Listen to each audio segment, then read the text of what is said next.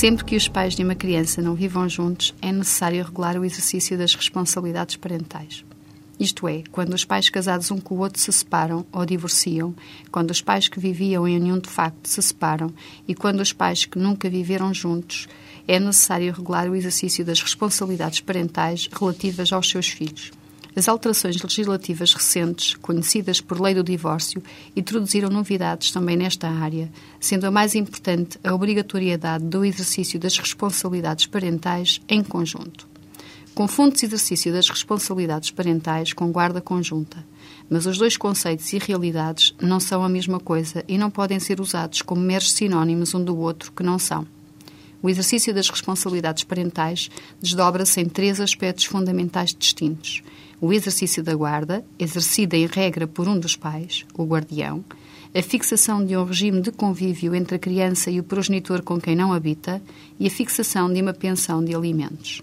Antes da referida lei do divórcio, os pais acordavam ou o tribunal atribuía a guarda da criança a um dos progenitores. Programava-se um regime de visitas e convívios da criança com o pai não guardião e fixava-se o valor da pensão de alimentos que o não guardião deveria prestar ao seu filho. As restantes responsabilidades parentais pertenciam ao progenitor a quem a criança fosse confiada, o guardião, a não ser que os pais acordassem no exercício conjunto de tais restantes responsabilidades parentais.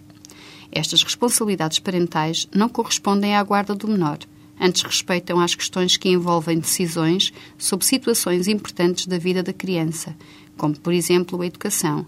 escolher entre ensino público ou privado, a saúde, uma realização de cirurgia, as viagens de finalistas, a saída para o estrangeiro, entre muitas outras decisões que respeitam a atos extraordinários ou de particular importância.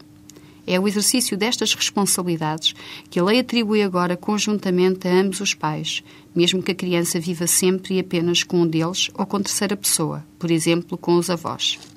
Assim, a guarda da criança será por acordo ou por decisão judicial confiada a um dos progenitores ou a terceiros, programa-se o regime de visitas e convívios com o outro, determina-se o valor da pensão de alimentos, sendo exercido por ambos os pais as restantes responsabilidades parentais, a não ser no caso em que tal exercício conjunto seja contrário ou inconveniente ao interesse superior do menor, caso em que caberá apenas a um dos progenitores.